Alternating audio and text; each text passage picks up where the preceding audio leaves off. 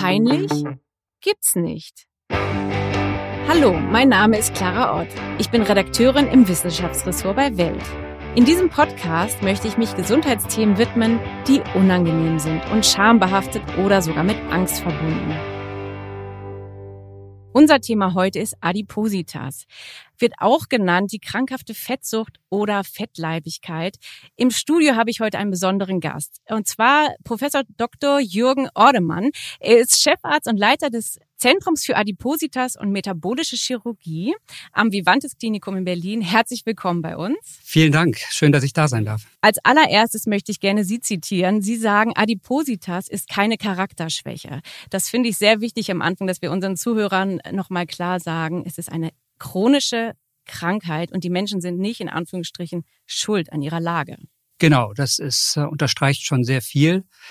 Ich ähm, beschäftige mich ja schon relativ lange mit dem Krankheitsbild Adipositas und Adipositas hat das Problem, dass diese Erkrankung sichtbar ist. Jeder Adipöse wird erkannt mit seiner Erkrankung und äh, leider werden viele negative Eigenschaften auf diese Erkrankung und dann die Person reflektiert, so dass die Patienten sehr darunter leiden. Es gibt ja quasi sogar Anti-Fat-Bias oder die anti-dicken Wahrnehmungsverzerrung, dass quasi man sofort als nicht adipöser Mensch so Dinge im Kopf hat, wie die sind in Anführungsstrichen jetzt bitte äh, zu faul, zu äh, willensschwach, ähm, sind nicht selbstbewusst, nicht schön und eben in ihrem Dilemma quasi mit, also für ihr Dilemma mitverantwortlich. Es ist eigentlich auch etwas, womit wir aufräumen möchten. Hier bei Peinlich gibt's nicht, dass äh, das Peinliche eher dieses Denken ist ne? und nicht die Krankheit zu haben. Genau, das ist, äh, das ist ein ganz wichtiger Punkt, denn äh, wenn man sozusagen von diesen Vorurteilen, wenn man von dieser Stigmatisierung wegkommt, dann kann man sich diesen Patienten auch ganz anders nähern und vor allem dann auch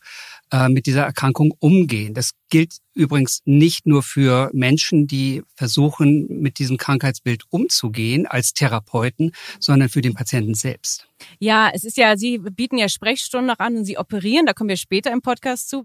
Und wir wollen über so Dinge sprechen wie Magenband etc.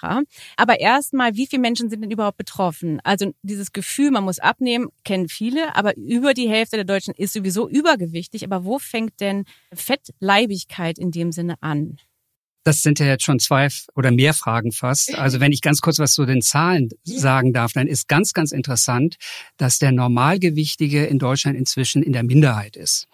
Ähm, oh. Übergewicht und Adipositas ist inzwischen die Mehrheit. Und äh, ganz wichtig ist dabei auch festzuhalten, dass es sich jetzt nicht nur auf Deutschland bezieht oder auf Europa oder auf die USA. Da kommen unsere Vorurteile ja ganz schnell hin, mhm. USA und äh, Selbstschuld, dass sie alle dick sind. Ähm, diese Erkrankung ist inzwischen ein globales Problem. Wir benutzen auch manchmal einfach den Begriff Globadipositas, was ich ganz interessant finde.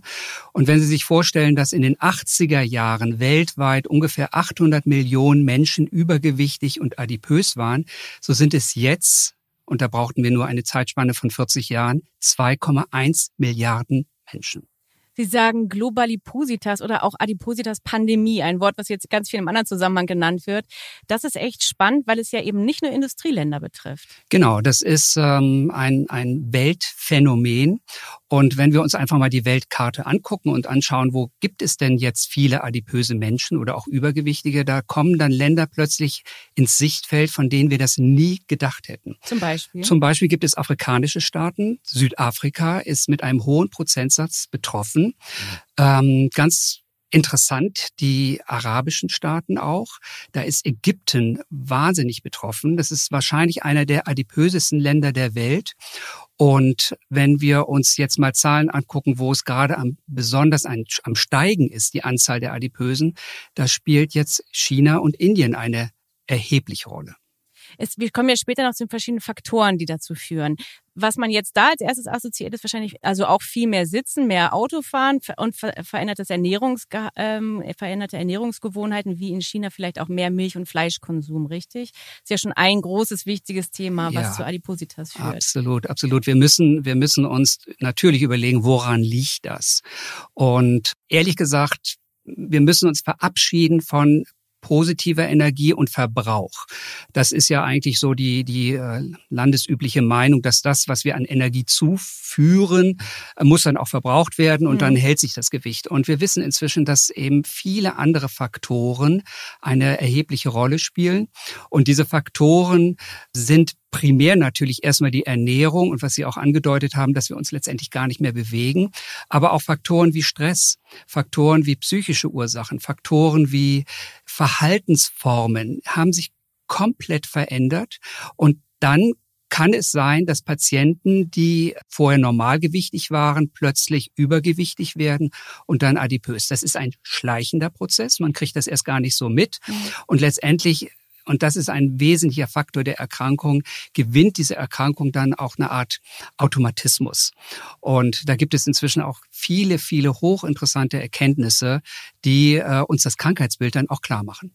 Sie sagen jetzt, ähm, also es ist eine gewisse Dynamik, das ist ja eigentlich auch ein Teufelskreis dann, oder in dem diese Menschen stecken, weil es sind diese ähm, diese Dinge von außen, die dann aber dazu führen, dass man in seinem Körper auf eine Art und Weise gefangen ist. Kann man das so sagen? In ja, gewissen äh, ja, Ausmachen. also ein Ex wir wir sprechen ja auch von den Extremadipösen. Wir unterscheiden ja verschiedene Formen von Adipositas, von mhm. schwerer Adipositas, von weniger starker Adipositas, von nur in Anführungsstrichen Übergewicht. Vielleicht können Sie ganz kurz das mal definieren für die Zuhörer. Zehn Kilo Übergewicht Übergewicht ist überhaupt nicht dramatisch. Wo fängt das denn dann an? Also wir haben da eine, eine kleine Unterstützung. Es gibt viele Unterstützungen, aber eine kleine, das ist der sogenannte BMI, der Body Mass Index. Mhm. Der unterteilt das so ein bisschen in normalgewichtig, Übergewicht und Adipositas in verschiedenen schweren Graden. Jetzt ist der BMI aber tatsächlich nur eine Zahl. Und für uns eigentlich nur für wissenschaftliche Fragestellungen oder Einordnungen. Für den einzelnen Betroffenen spielt dieser BMI erstmal eigentlich gar nicht so eine große Rolle, denn zum Beispiel jemand, der einen hohen BMI hat, aber viel Muskelmasse hat, ist natürlich dann nicht adipös in dem Sinne. Mhm. Trotzdem hilft uns das so ein bisschen. Und äh, wenn ich mir jetzt ein adipösen Patienten mir gegenüber sitzt und wir uns in Anführungsstrichen kennenlernen und wir versuchen zu erklären, wie es dazu gekommen ist, warum es dazu gekommen ist, ist ein ganz wesentlicher Punkt, die Krankheitslast. Also wie krank ist eigentlich ein Patient? Mhm. Da geht es gar nicht so um das Gewicht, das natürlich auch eine wichtige Rolle spielt, aber haben sich schon Folgeerkrankungen eingestellt. Diabetes, Bluthochdruck und viele, viele anderen Erkrankungen. Und dann kann man mit dem Patienten überlegen, ist es die Adipositas-Erkrankung? Gibt es andere Gründe? Was können wir dagegen tun? Was für Menschen sitzen denn vor Ihnen und was haben die vorher schon alles gemacht und versucht? Wir müssen uns ganz klar machen, dass eine Fettzelle nicht nur eine Fettzelle ist, die Energie spart bzw. Äh, speichert. Eine Fettzelle ist eine kleine Mikrofabrik für hunderte von Botenstoffen. Und so mehr Fettgewebe der Mensch mit sich trägt, umso höher auch die Dynamik sozusagen der Produktion von diesen Botenstoffen, die den gesamten Körper durchfluten und die verschiedenen Organe verändern mhm. und übrigens auch das Gehirn. Und ähm, das ist ein ganz komplexer Mechanismus und die meisten Zuhörerinnen und Hörer wissen wahrscheinlich auch schon, dass Fett nicht Fett ist im Sinne von viszerales Fett, Bauchfett, das ist viel aggressiver als das periphere Fett. Also wir müssen das sehr, sehr unterscheiden und mit den Patienten dann auch sprechen. Und sie fragen, wer sitzt denn eigentlich vor mir? Und da muss ich ganz klar sagen, es sind Patienten, die nicht mehr können. Patienten, die alles schon gemacht haben. Ich sehe adipöse Patienten nicht als, als erster in der Reihenfolge der adipösen Patienten, äh, der, der Behandler, sondern letztendlich ganz zum Schluss. Und das sind zum großen Teil sehr verzweifelte Patienten. In allen Altersklassen nehme ich an, oder? Weil es ja auch bei Jugendlichen und Kindern auch ja, sehr zunimmt. Ja, also äh, Kinder und äh, Jugendliche sind ein Riesenproblem, aber das ist jetzt nicht meine äh, Altersklasse. Mhm. Es fängt dann sozusagen ab 18 an und geht bis ins Seniorenalter, bis auch 75, 80-Jährige. Ich würde sagen, der Durchschnitt befindet sich aber um die 40 30, 40, 50 Jahre. Und ähm, alle haben natürlich eine Leidensgeschichte zu erzählen. Und das Böse ist das periphere Fett, haben Sie eben gesagt? Oder das andere Nee, das Fett? ist das viszerale, also okay. das Bauchfett. Weil man ja auch sofort denkt, so an Fett absaugen und diese Schönheitsoperation. Ne? Das sind ja Dinge, ähm, das ist wahrscheinlich genau der falsche Ansatz. Ne? Genau. Dass dann irgendwelches Fett im Körper abgesaugt wird. Genau. Äh, man saugt ja auch nicht das viszerale, das Bauchfett an, sondern so in der Peripherie, wenn, wenn die Hüfte nicht äh, gestaltet ist, wie man sich das vorstellt. Mhm.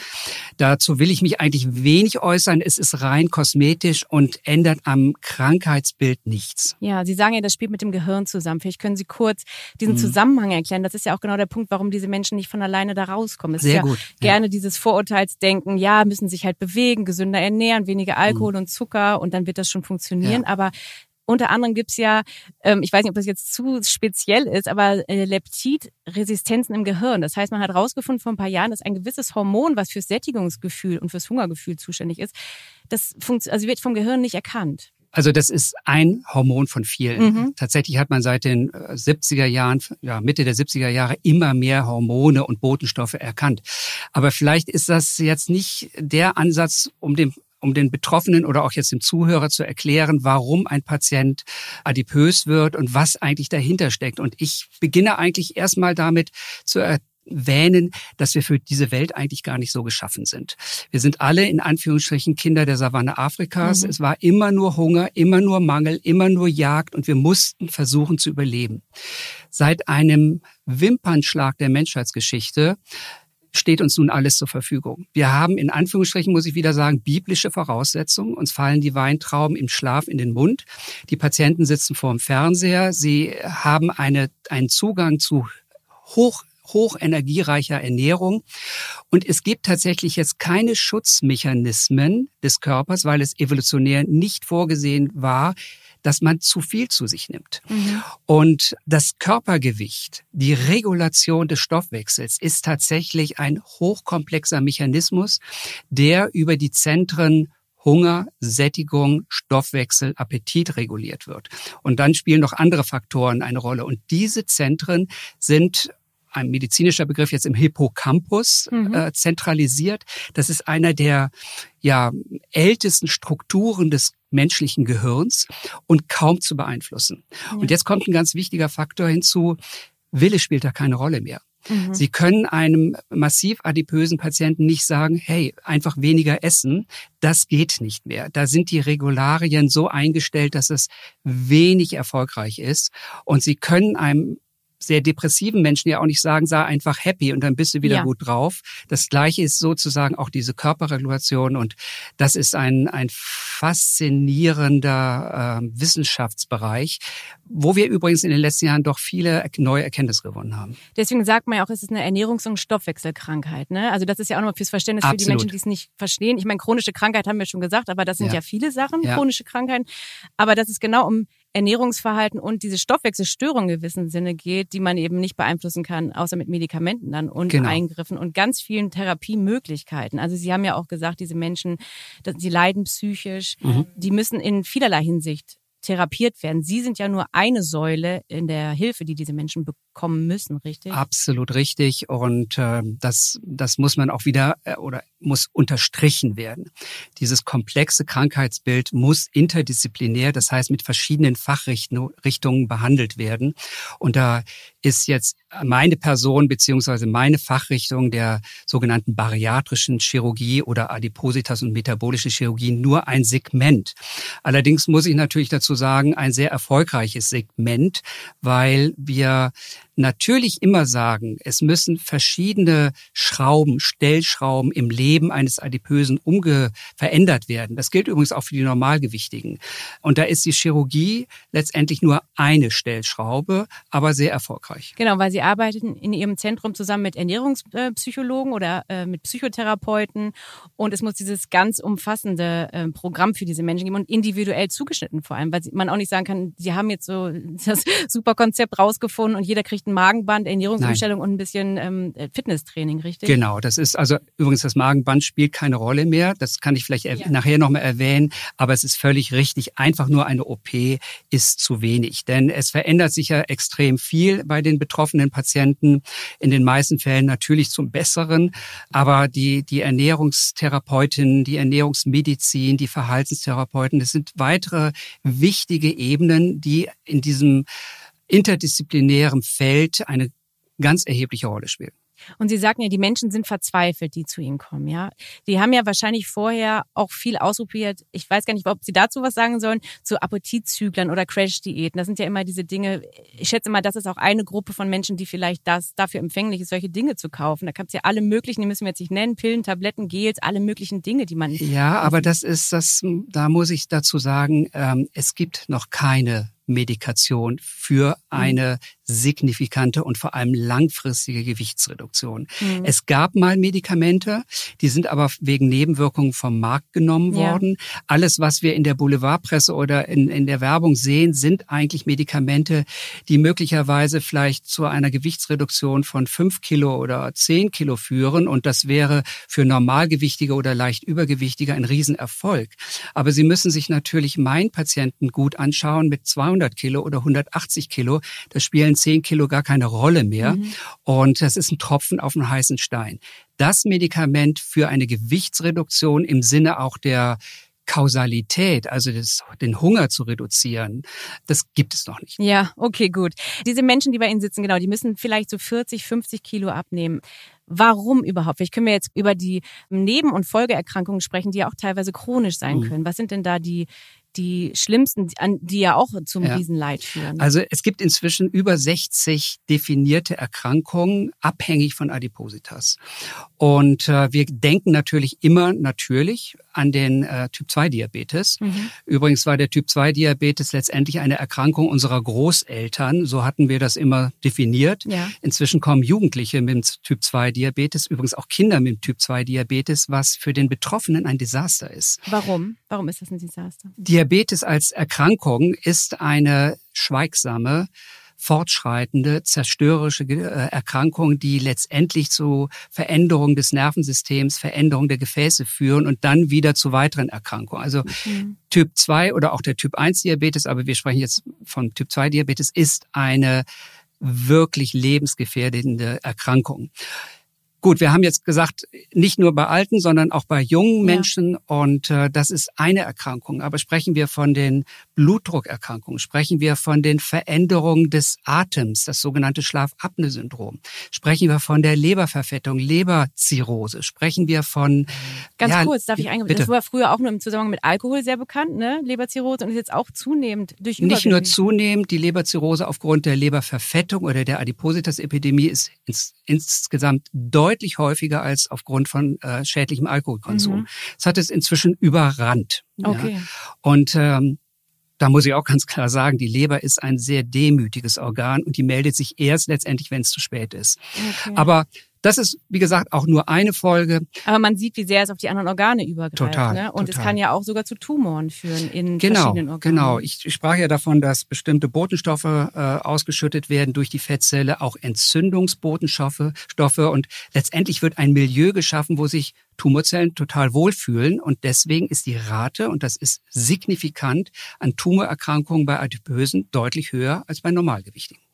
Und wie gesagt, auch, auch Veränderung der Fruchtbarkeit bei jungen Leuten. Also ich sehe immer mehr Patienten, die von, von Fruchtbarkeitskliniken zu mir geschickt werden, weil die jungen Paare einfach keine Kinder mehr kriegen. Und das betrifft Männer und Frauen, oder? Genau, man denkt immer, es wären eigentlich eher die Frauen, aber es, äh, auch die Fertilität, wie wir das nennen, wird auch bei Männern eingeschränkt.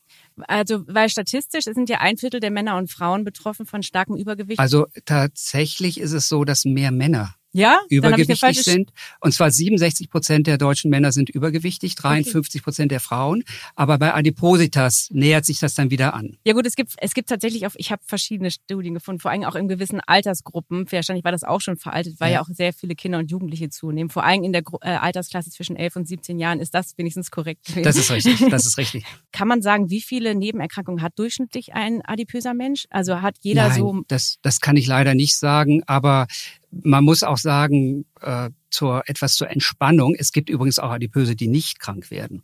Das sind, mhm. wir bezeichnen die als die sogenannten glücklichen Adipösen und ähm, die, ähm, die sozusagen kein Diabetes entwickeln, die total fit sind und äh, das ist äh, äh, erstaunlich. Ich behaupte einfach, dass mit der fortschreitenden Zeit und des Gewichtes sich früher oder später dann doch eine Erkrankung einstellt. Es gibt Patienten, die weniger adipös sind und ganz schnell krank werden. Das ist auch ganz interessant. Das ist eine Beobachtung auch zum Beispiel in Indien. Die sind gar nicht so adipös, aber kriegen dann ganz schnell einen Diabetes. Okay, und das liegt dann auch an der genetischen Veranlagung, weil das ist ja auch einer der wichtigen Faktoren, dass zum Beispiel Kinder sind ja vor allem oft adipös, weil die Mutter auch schon adipös war oder während der Schwangerschaft geraucht hat. Das hängt mhm. ja sehr mhm. damit zusammen, ne, in was für einem Umfeld man aufwächst. Genau, das Umfeld ist ganz, ganz wichtig. Viele, viele Informationen dazu sind wichtig, äh, die die Eltern auch haben. Also wenn Eltern zum Beispiel nicht wissen, wie sie kochen sollen, dann ist der, der Weg zur Adipositas schon gebahnt. Wenn Eltern ihre Kinder mit einer Chipstüte vorm Fernseher setzen, damit sie ruhig sind, dann ist der Weg gebahnt. Mhm. Ähm, das sind ganz schlimme Entwicklungen, aber denen können wir, und vielleicht tut das auch Ihre Sendung ja entgegenwirken. Ja. Wissen ist da ganz, ganz entscheidend. Und ähm, aber ein Punkt noch zur Genetik. Ähm, das ist ähm, auch ein ganz wichtiger Punkt. Ich hatte ja eben schon gesagt, wir sind für diese Welt nicht geschaffen und ähm, unsere genetische Voraussetzungen bieten eigentlich eine ganze Palette an Möglichkeiten, wie wir uns entwickeln. Und es gibt Patienten oder Menschen, die gar nicht anfällig sind, adipös zu werden. Die können tatsächlich auch sehr viele hochkalorische Getränke zu sich nehmen, wie Cola zum Beispiel. Das sind dann und die berühmten Menschen, die sagen, ich werde einfach nicht dick, ich kann genau, essen, was ich genau, will, jeden Abend genau. Pizza. Und die hätten wahrscheinlich vor 100.000 Jahren Pech gehabt, ähm, mhm. weil sie, weil sie der, den, den Hungerzeiten nicht äh, gewappnet gewesen wären. Heutzutage haben sie Glück. Andere brauchen eine Colaflasche in Anführungsstrichen nur angucken und mhm. werden dick. Also das ist, es ist sehr, sehr unterschiedlich. Aber das ist nur ein Boden. Also es gibt noch so viele andere Facetten, die dazu führen, möglicherweise adipös zu werden. Und ich sage das jetzt mal in diesem Rahmen, welchen Einfluss hat eigentlich die Verpackung?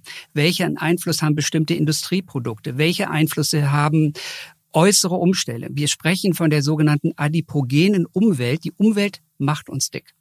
Und das sind wichtige Faktoren, die wir wissen müssen und dann aber auch erklären, warum, und jetzt sind wir vielleicht beim Anfang wieder, Charakterschwäche dabei keine Rolle spielen. Nee, das ist dann, also weil Sie sagen, es ist überall verfügbar, gerade so Dinge wie zuckerhaltige Getränke. Man, also es ist ja immer so ein Tipp, man soll viel Wasser trinken, aber ähm, ja, also Ernährung ist auf jeden Fall ein Gebiet, was natürlich manchmal auch mit Disziplin zusammenhängen kann. Absolut. Aber gerade in gewissen Bildungsschichten, in sozialen Umfeldern, in, also das ist ja auch statistisch nachgewiesen, Menschen, die nicht viel Geld haben, können sich natürlich nicht teure Biogemüse, genau. Lebensmittel genau. und diesen ganzen Kram kaufen, sondern kaufen halt eine Tiefkühlpizza, die günstig ist. Ja. Das ist ja auch wiederum ein Teufelskreis. Ne? Aufklärung Ernährung und auch Verfügbarkeit, was kann man sich überhaupt leisten für Ernährung? Genau, da spielt dann eben doch die Industrie eine große Rolle. Mhm. Äh, ich beobachte aber wirklich wohlwollend, dass Bioprodukte ja Gott sei Dank immer mehr zur Verfügung mhm. stehen und auch gar nicht mehr so teuer. Ich will dem Adipösen ja auch die Verantwortung ehrlich gesagt gar nicht nehmen. Jeder ist seines Glückes Schmied. Das ist, muss man mal ganz klar sagen. Ist das ein Satz, den Sie zu den Menschen sagen? Ja? Mache ich total. Was sagen Sie denn noch so? Also das Erste, was ich mache, ist ihnen Mut machen. Mhm. Und ganz interessant ist es, ich meine, diese Patienten haben schon viele Mediziner gesehen. Mhm. Und das werfe ich vielen Hausärzten ohne dass alle, die mich jetzt hören, das ähm, sozusagen mir vorwerfen. Aber adipöse Patienten werden im, im Gesundheitssystem auch teilweise sehr schlecht behandelt. Und wenn Sie Patienten dann zu Menschen kommen, die diese Erkrankung verstehen, die sagen, wir haben eine Möglichkeit, öffnen sich ganz schnell und dann packen die aus und dann wird mir auch erzählt und ich habe ein Ohr dafür, wie hoch der Leidensdruck ist. Also das sind ja Kleinigkeiten. Das sind, äh, wenn jemand ins Kino gehen möchte und nicht den richtigen Sitzplatz Platz findet oder sagt sich, jetzt fliege ich doch mal nach, äh, was weiß ich, in Urlaub und trauen sich aber nicht, weil sie die verächtlichen Blicke der Mitreisenden nicht ertragen. Mhm. Das sind so Punkte, wo dann ein Patient, der mir gegenüber sitzt und sehr ja klar strukturiert erscheint, plötzlich Heulkrämpfe kriegt. Ja. Und dann wird mir klar, was eigentlich dahinter steckt, beziehungsweise der Vorhang öffnet sich und wir können ganz, ganz gut über dieses Thema sprechen und ich versuche definitiv Mut zu machen. Das sollte jeder Arzt übrigens im, im Bezug auf Krank äh, Erkrankung machen. Ja, das ist ja wirklich sehr wichtig, dass diese gesellschaftliche Stigmatisierung, dass die Menschen einfach wissen, sie sind nicht alleine, auch wenn sie sagen, das ist natürlich etwas, was man erkennt, im Gegensatz zu Phobien oder anderen ja. Erkrankungen, die man auf der Straße nicht erkennt, ist das natürlich etwas, was sehr sichtbar ist. Und gerade genau. diese Situationen im Alltag führen ja auch dazu, dass viele Menschen sich zurückziehen, resignieren, Probleme auch im Job haben, weil gerade im Kundenkontakt werden sie nicht äh, unbedingt eingesetzt. Ich meine, es werden schon teilweise Bewerbungsfotos nicht mehr benutzt, aber gerade das ist ja auch ein Riesenthema, ne? Genau. dass diese Menschen wirklich diskriminiert werden. Absolut, absolut. Und zwar in jeder Lebenslage. In Und jeder, ja genau. Ich meine, von Kino bis Beziehung, Job, es gibt eigentlich gar keine, wo sie genau. Genau. Wo sie nicht ähm, leiden, oder wahrscheinlich? Beziehungsweise sich nicht gut behandelt fühlen. Ja. Und äh, das kann zu ganz, ganz schlimmen Folgen dann auch wieder führen, bis zur Isolation in, in ihren eigenen Räumen, bis zu Depressionen. Also Das Wichtigste ist, wie Sie sagten, Mut diesen Menschen, die jetzt zuhören, betroffen sind oder jemanden kennen in der Familie oder im Freundeskreis, der vielleicht auch dem Mut zugesprochen werden muss, weil ich äh, nehme mal an, dass die Menschen viele Jahre leiden, äh, bis sie überhaupt zu Ihnen kommen. Sie sagt natürlich jetzt bei der Chirurgie kommen die Menschen sowieso erst später, aber was haben Sie denn so mitbekommen in Ihrer äh, Laufbahn bis jetzt? Äh, wie viel wie Jahre trägt man das, bis man sagt, ich kann nicht mehr und Also das ist das ist sehr unterschiedlich und ähm, ich meine, wer, wer lässt sich schon gerne operieren? Das ist ja nicht Ja. die, die, das äh, werfen übrigens Kritiker vor, die sagen, äh, das ist der einfache Weg, ja, und das, das Mhm. muss ich weit von mir weisen. ja, Wer damit lässt, können Sie heute auch aufräumen, was diese ja, absolut. Wer lässt sich schon äh, gerne operieren? Mhm. Und ähm, wie lange jetzt die einzelnen Leidensphasen sind, das ist immer absolut unterschiedlich. Man muss ganz klar sagen, äh, dass in Deutschland die Patienten deutlich zu spät kommen. Also wenn ich, wenn ich mal schaue, wie es in Belgien aussieht, in der Schweiz oder in Holland, da ist die nicht, nicht Bereitschaft, sich früher th chirurgisch therapieren zu lassen, viel größer. Da haben wir ein, ein viel, eine viel bessere Versorgung tatsächlich. Denn ähm, vielleicht ist das auch ein wichtiges Thema. Ähm, die, die konservative Therapie wie Ernährungsberatung, wie, wie wir nennen das multimodale Therapie, das ist so die Krönung der konservativen Therapie, Verhaltenstherapie, Ernährungstherapie, Bewegungstherapie, wird in Deutschland gar nicht finanziert, deswegen auch Okay. kaum angeboten. Ja. Und auch die Nachsorge, das ist auch ein ganz wichtiger Punkt, wird nicht finanziert. Wir haben tatsächlich eine Finanzierungslücke. Und damit steht der Chirurg dort und würde am liebsten operieren, aber es ist nicht machbar, weil vorher und nachher eigentlich nichts passiert. Und das führt dazu, dass der Durchschnitts-BMI in Deutschland ungefähr bei 55 liegt und in Holland bei 42. Und normal muss man ja nochmal sagen, ist maximal 25, ne? Normalgewichtig. Wenn Sie jetzt sagen, Ja, das ist zwischen 20 und 25, Genau. aber das, das ist ja, das ist Normalgewicht. Und Ja. über, genau, genau. Aber dann können wir ja mal über Ihre chirurgischen Methoden reden, Ja. weil äh, Sie sagten eben, die Krankenkassen übernehmen es nicht. Oder Also nur die Operation teilweise. schon, Ja. wenn bestimmte Voraussetzungen erfüllt sind. Genau, man muss es beantragen. Und ähm, es, äh, ihre, Ihr Zentrum bietet ja lebenslange Nachsorge an, was ja Genau. auch bedeutet, es ist ein Einschnitt, also ein Eingriff und ein Einschnitt ins Leben, weil man, ähm, weil es gewisse Punkte gibt, wo man sich das wirklich gut überlegen muss. Genau. Sie sagten zwar, es ist auch für viele die letzte Rettung oder Lösung, aber Sie können das ja gerne mal jetzt erklären, vor allem das Magenband. Ich muss mit dem Vorurteil aufräumen. Ja, also das, das ist tatsächlich, dieses Thema füllt ganze Kongresse Okay. über, über Tage. Ich versuche das mal ganz kurz zu sagen. Bitte. Die Adipositas-Chirurgie ist keine Erfindung von gestern, sondern gibt es schon seit den 60er Jahren. Das Mhm. muss sich mal vorstellen. Und die damaligen Chirurgen haben letztendlich rein mechanisch gedacht. Sie konnten auch gar nicht anders denken und haben gesagt, wer viel isst, wer adipös ist, kriegt einfach einen kleinen Magen. Mhm. Dann haben sie sich überlegt, ja, das, was jetzt eingenommen wird, kann man ja auch vielleicht weniger verdauen. Und darum machen wir eine, äh, so eine Art Umweg des Dünndarms. Und das waren rein mechanisch denkende Therapieformen, die natürlich auch unglaublich angegriffen wurden. Wie könnt ihr sowas machen? Mhm. Leider ist diese Form der Therapie, der anatomischen Veränderung bei den meisten hängen geblieben. Ja. Und wir haben jetzt Gott sei Dank in den letzten Jahren einen Paradigmawechsel. Nicht die Umstellung der Anatomie, die Verkleinerung des Magens ist die ausgebende Therapie oder die, die, die, die, die wirksamste Therapie, sondern tatsächlich, und das wird jetzt komplex, eine veränderte neurophysiologische Kommunikation zu den eben schon erwähnten Zentren in unserem Hippocampus. Plötzlich haben die Patienten das Gefühl, dass sie gar nicht mehr Hunger haben. Plötzlich wird ähm, der Stoffwechsel angeregt.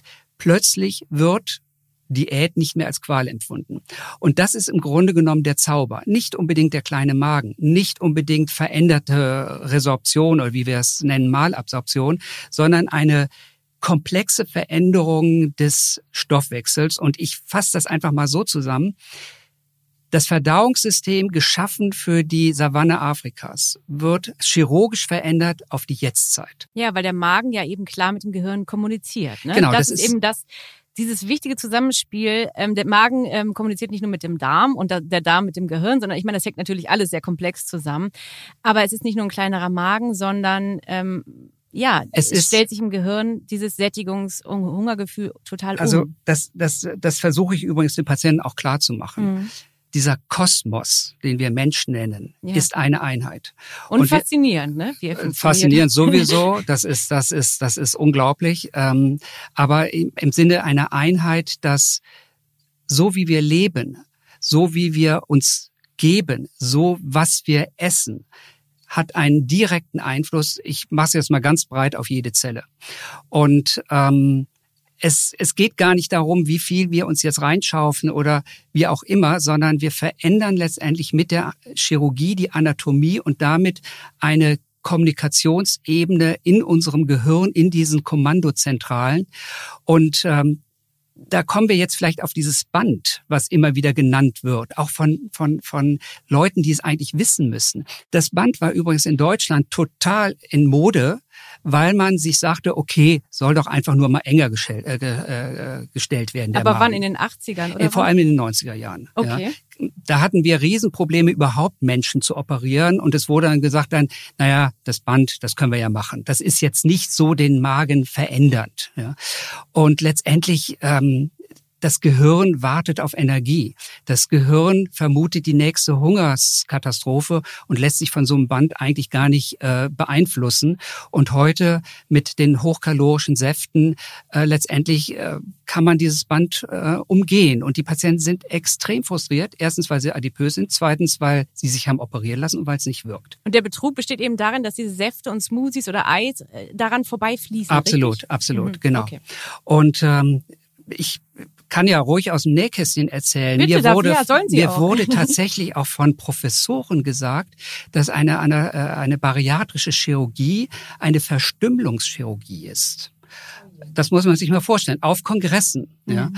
Und nur in Anführungsstrichen, weil möglicherweise ein, ein Magen chirurgisch im Sinne eines kommen wir jetzt neu hinzu, Schlauchmagen, Sleeve-Gastrektomie verändert wird. Was sind denn die wirksamen Methoden, die Sie gerne einsetzen, die Sie schon, ich weiß nicht, wie viele Mägen haben Sie ungefähr schon operiert in Ihrem Leben? Ach, das, das kann man gar nicht mehr erzählen, aber Fakt ist, es gibt mehr als zehn verschiedene Verfahren. Ja. Und wir richten uns natürlich absolut auch nach den Leitlinien der medizinischen Gesellschaft, vor allem der Deutschen Gesellschaft für Chirurgie. Und da würde ich sagen, werden vier, fünf Verfahren genannt. Ähm, ich bin da sehr traditionell und ähm, der Magenbypass ist ein Stichwort, ist das weltweit am häufigsten durchgeführte Verfahren, 1964 erstmalig durchgeführt, weltweit jetzt am häufigsten. Dann der sogenannte Schlauchmagen. Ganz kurz, der ja. Magenbypass, da wird eine Schlinge noch zum dünnen Darm Ich können Sie es ganz kurz und versuchen einfach zu erklären. Genau, das ist, ähm, also es wird nichts entfernt, das ist schon mal ganz wichtig. Und der Magen wird letztendlich so weit verändert, dass ein kleiner Vormagen entsteht. Wir nennen das Pouch oder Magentasche. Die Nahrung, die dann aufgenommen wird, gerät in diese Magentasche, aber nicht mehr in den Restmagen. Der Restmagen wird ausgeschlossen. Und damit die Nahrung natürlich verdaut werden kann, muss eine Dünndarmschlinge hochgezogen werden und mit dieser kleinen kleinen Magentasche verbunden. Das heißt, wir haben eine, einen Ausschluss eines bestimmten Bereiches des Verdauungstraktes und die Verdauungssäfte, die total wichtig sind für die Verdauung, die kommen einfach später hinzu. Das ist der Magenbypass. Jetzt wird immer häufiger der sogenannte Schlauchmagen gebildet. Ich sage einfach, aus dem fußballgroßen Magen wird eine Banane. Da äh, ist das Prinzip der, des, der Exklusion oder des Ausschlusses einer bestimmten Passage findet dort nicht statt. Es ist einfach nur ein kleinerer Magen. Also die klassische Magenverkleinerung eigentlich. Das würde ich sagen. Genauso ist es vom, vom, vom ja, großen Magen zu, zu einem Schlauchmagen. Das ist das ist nicht rückgängig machbar. Genau, weil es werden wirklich so um die 80 Prozent des Magens entfernt. Genau, oder? also was ja man, schon sich sehr viel jetzt anhört. Das ist sehr viel. Es wird ein Volumen von von von 1000 bis 1400 Milliliter entfernt und es bleibt ein Volumen von 80 bis 120 Milliliter mhm. übrig. Und ähm, das ist aber jetzt auch ganz wichtig. Ich kann das jetzt nicht alles erklären, aber zum Beispiel beim Schlauchmagen, da kann man mir ja jetzt vorwerfen, okay, das ist ja auch nur eine Enge und da geht ja auch Süßes durch und auch Pudding und alles drum dran, das ist völlig richtig. Aber hier spielen ähm, doch wieder die Kommandozentralen eine Rolle und wir wissen inzwischen, dass der Magen nicht nur eine Hülle ist oder ein Muskel oder wie auch immer, sondern tatsächlich bestimmte Zellen beinhaltet, die einen direkten Einfluss auf Hunger und Sättigung haben und bestimmte Botenstoffe, Stichwort Grelin, ähm, dann nicht mehr so zur Verfügung stehen. Und das führt dann bei dem Patienten zu den schon erwähnten Veränderungen des Hunger- und Sättigungsgefühls. Also dann soll man zum Beispiel nach der Operation so vier bis fünf sehr kleine Mahlzeiten am Tag zu sich nehmen, weil man am Anfang auch gar nicht, man kann gar keine großen Portionen. Man könnte zum Beispiel nicht mal eine halbe Pizza wahrscheinlich essen, oder? Genau, das wollen die Patienten aber auch erst nicht mehr. Naja, das, klar, sie sollen sich ja auch ist, gesund ernähren. Ich meine, also, nur als also Beispiel. Also natürlich die Vorbereitung, was sie dann nachher essen sollen, ist, ist, ist ganz, ganz wichtig. Ähm, und viele sind dann auch überrascht, hm, das geht jetzt doch nicht mehr so wie vorgesehen. Und mhm. ähm, da ist das Auge mehr, als eigentlich der Körper dann auch möchte. Darum ist diese Vorbereitung wichtig. Und ähm, Ziel der Geschichte ist aber, und das muss ich ganz klar sagen, es ist ja wir wollen ja alle eine gute Lebensqualität haben. Und Ziel ist es, dass die Menschen natürlich auch im Anschluss sich nicht bestraft fühlen, sondern ich sag mal, eine Art Gourmet zu sich nehmen, Gourmetesser werden. Mhm. Klar sind, dass was sie essen, wie sie essen, dass es nährstoffreich sein soll, dass es äh, eine, ein gutes Produkt sein soll, dass sie, ähm, dass sie sich wieder gewahr werden, ja. was sie eigentlich zu sich nehmen. Das ist ja, der erste Schritt ist dann eben, also die Operation geht einher mit einer Ernährungsumstellung. Und wenn man natürlich dann ein gewisses Maß an Kilos verloren hat, kann man sich ja auch wieder bewegen Sport in sein Leben integrieren und dann wird man ja auch, ich weiß nicht wann, ich sage jetzt schlagartig, aber wieder an Lebensqualität gewinnen oder wann? Genau, also wir würden das alles ja nicht machen, wenn das nicht mhm. die entscheidenden Zielkriterien ja. sind. Ähm, natürlich ist die Lebensqualität, steht die ganz oben auf der Agenda. Letztendlich sind es die Folgeerkrankungen, die verbessert, wenn nicht sogar verschwinden sollen. Und ähm, das ist ganz interessant und vielleicht darf ich das in dem Rahmen sagen, dass ähm, zum Beispiel der Typ-2-Diabetes ähm, das hat man festgestellt, unabhängig von der Gewichtsreduktion am Tag nach der OP schon in die sogenannte Remission geraten ist. Das heißt, der Blutzucker normalisiert sich und es muss kein Insulin mehr gespritzt werden. Und das ist das Entscheidende. Hier sehen wir auch, dass es nicht nur eine Restriktion oder Enge des Magens ist, sondern es finden hormonell Veränderung statt des Stoffwechsels, dass plötzlich kein Insulin mehr nötig ist. Der Diabetes ist nicht geheilt. Ein Diabetes wird, ist nie geheilt, aber es muss nicht mehr die Medikation zu sich genommen werden. Und das nennen wir übrigens auch metabolische Chirurgie. Also Adipositas und metabolische Chirurgie führen dazu, dass Patienten ihre Folgeerkrankungen wenn nicht verlieren, aber doch zumindest verbessern. Und wenn die verbessert sind, dann ist übrigens auch die Lebensqualität deutlich besser. Ja, und äh, weil Sie sagen lebenslang, Adipositas hat man doch auch sein Leben lang. Man ist genau. doch nie geheilt, oder? Genau, das ist ein ganz wichtiger Punkt. Das sage ich den Patienten auch. Und mhm. wenn sie das hören, dann sind sie erstmal enttäuscht. Mhm. Aber sie merken auch, dass dahinter natürlich viel mehr steckt als nur eine OP. Und ähm, das gibt ihnen dann auch Kraft sozusagen, mehr achtsam zu sein. Sie haben jetzt in den letzten zwei Jahren, Sie treffen ja die Menschen jetzt immer wieder. Was haben Sie da erlebt? Wie kommen die Menschen zu Ihnen jetzt in genau. der Nachsorge? Also der Idealfall ist natürlich, dass dann alles gut ist. Dass ja. dann alles, das Gewicht stabil und alles prima und die Welt eine andere ist. Es, wir müssen auch da natürlich sagen, Achtung, es kann sich immer wieder alles verändern. Wir beschreiben tatsächlich so eine Phase nach der OP als sogenannte Honeymoon-Phase, weil den Patienten plötzlich sozusagen klar wird, ich kann Gewicht verlieren und das auch erheblich und ich merke, ich kann mich besser bewegen und ich werde auch nicht mehr doof auf in der Straße auf der Straße angemacht, sondern ähm, das ist eine Phase, die die diese Menschen fast in so eine Euphorie stürzt. Mhm. Wenn wir uns die Gewichts, den Gewichtsverlauf und den Verlauf nach so einer Operation anschauen, dann muss man sagen, nach einem halben, dreiviertel Jahr erreichen die Patienten eine Art Plateau. Und ähm, dann wird es wichtig, dass die Patienten weiter betreut werden, denn eigentlich geht das Gewicht dann bei allen nach einem, nach zwei Jahren wieder höher. Okay. Und jetzt muss man diesen Patienten Panik nehmen und sagen, halt, das gehört zum Spiel. Um es kurz sagen zu dürfen, das Gewicht, das kontrolliert wird im Gehirn, scheint so eine Art Setpoint zu haben. Und dieser Setpoint, der durch die Operation heruntergesenkt wird, wird sozusagen erreicht. Das Gewicht geht da drunter und passt sich dann wieder an. Und in dieser Phase muss man mit dem Patienten richtig gut reden und sagen, jetzt gehen andere Mechanismen ins Spiel, auch Verhalten, auch achtsam sein, dass äh, nicht wieder falsche Essverhalten äh, sozusagen äh, nach vorne stürmen. Und wenn wir dann zwei Jahre erreicht haben oder nach zwei Jahren können wir sagen, eigentlich haben wir es geschafft. Mhm. Obwohl es dann immer noch mal dazu kommen kann. Und wir müssen ja noch über die Nebenwirkungen sprechen. Eine der Nebenwirkungen ist genau das, ne? dass die Menschen aufgeklärt werden, dass die Operation schnell zu Erfolgen führt, aber dass es nicht mit der Operation äh, erledigt ist. Ne? Ich sage immer, das ist ein Gehstock. Es ist ein wahnsinnig erfolgreicher Gehstock auf dem Wege des Abnehmens, aber alle Patienten müssen wissen, dass das Gewicht wieder hochgeht, trotz OP. Und ähm, in manchen Fällen spreche ich dann vom sogenannten Stufenkonzept. Ähm, das ist ein völlig normal medizinischer Begriff, dass man dann noch eine weitere Operation macht. Einen weiteren Adipositas-chirurgischen Eingriff. Okay, eine der Nebenwirkungen, ich will nur kurz drüber sprechen, ist ja die lebenslange Nachsorge auch mit Vitaminen und Nährstoffen, ne? weil genau durch den Magen gewisse Dinge nicht produziert werden oder aufgenommen werden aus der mhm. Nahrung. Ne? Mhm. Das ähm, ist das ja auch ist, etwas, das klingt jetzt so, Vitamintabletten, aber es ist schon sehr umfassend, richtig? Ja, das ist sehr umfassend, das ist vor allem sehr wichtig. Ja. Äh, Patienten, die sich einem, einem Eingriff unterziehen und dann nicht nicht sich äh, darum kümmern, wollen wir es mal so sagen, können einen äh, vitalen Fehler begeben. Und vor allem die betreuenden Ärzte, die darauf nicht aufmerksam machen. Denn ähm, ein Vitamin- und Spurenelementenmangel der macht sich nicht sofort bemerkbar. Nur in Haarausfall sofort. Ja, das, das sind das dann die Umstellungen. Das ist aber jetzt auch nicht so dramatisch. Das stellt sich alles wieder ein. Aber es gibt tatsächlich Fälle bei solchen Operationen, wo Patienten dann nach 10, 15, 20 Jahren ähm, plötzlich neurologische Ausfälle haben, ähm, nicht mehr sprechen können. Also Extremfälle, wo man gar nicht weiß, was ist hier eigentlich los. Und wenn man dann die, die Vitamine bestimmt, dann sind die im Keller oder gar nicht nachweisbar.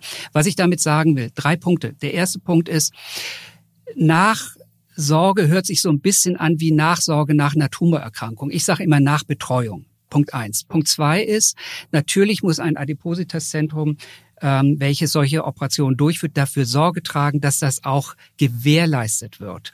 Und die Patienten müssen aufgeklärt werden. Allerdings, das muss ich jetzt auch dazu sagen, die wenigen Adipositas-Zentren, die das machen, haben inzwischen eine Tsunamiwelle an Nachbetreuungen.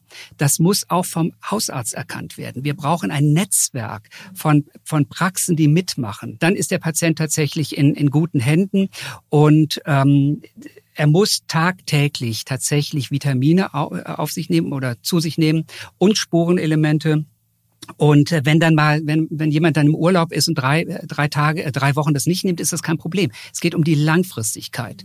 Und es geht auch hier nicht um Medikamente, die man neu nehmen muss, sondern um eine zusätzliche Supplementation von diesen Vitaminen und von, von Spurenelementen. Mhm wo wir schon beim Thema Appelle oder Plädoyer sind. Ähm, alle Zuhörer, die jetzt entweder jemanden kennen oder selbst betroffen sind, was möchten Sie denn mit auf den Weg geben? Warum sollten diese Menschen dringend sich Hilfe suchen, professionell? Also das Wichtigste ist, adipöse Patienten sind nicht allein. Viele fühlen sich ja allein.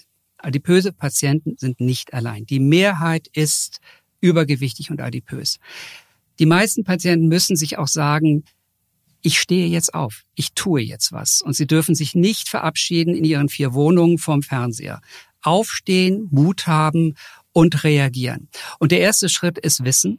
Und es gibt viele Möglichkeiten, auch von Selbsthilfegruppen, von Communities, um einfach mal zu erfahren, um was geht es eigentlich. Und dann kann ich nur sagen, am Ende des Tunnels ist Licht. Alle vertrauensvollen Ärzte, Mediziner vom Gesundheitssystem wollen ihnen helfen.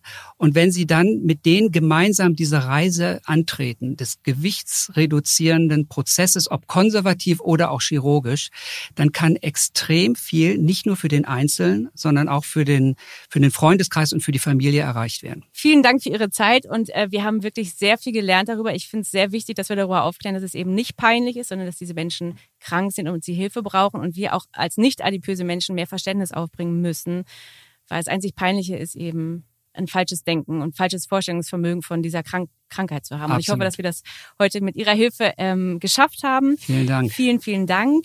Ähm, ich appelliere auch an meine Zuhörer, mir gerne peinliche Gesundheitsthemen zu schicken an clara.ort.welt.de. Vielen Dank und bis zum nächsten Mal.